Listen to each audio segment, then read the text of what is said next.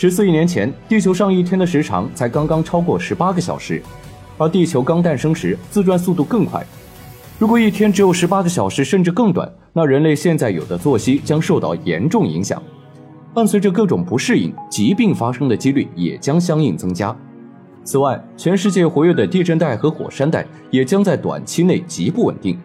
各种自然灾害将会爆发，最终物种大灭绝可能将再次上演。而火星位置附近的小行星带对地球而言是一个威胁，地球的引力将对其产生巨大扰动。意味着不定期会有陨石块撞击地球，而失去月球的保护，地球将独自迎接这些陨石，而附近的卫星火卫一和火卫二则会因为过于接近地球而被撕成碎片。出现在月球附近的火星也没有如同我们想象的一般形成稳定的双星系统，火星的质量是地球质量的百分之十一，使其不足以束缚月球，但火星会对周围轨道产生影响，未来金星地球的轨道也将被火星扰乱。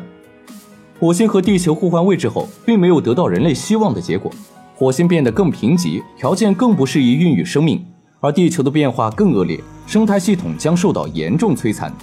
地球不再拥有宜居的自然条件，在各种天灾之下，人类灭绝可能只是时间问题。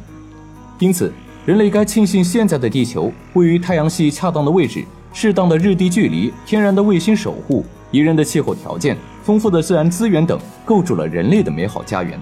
当务之急是好好保护和珍惜地球的一切，而不是过度开采和肆意的破坏。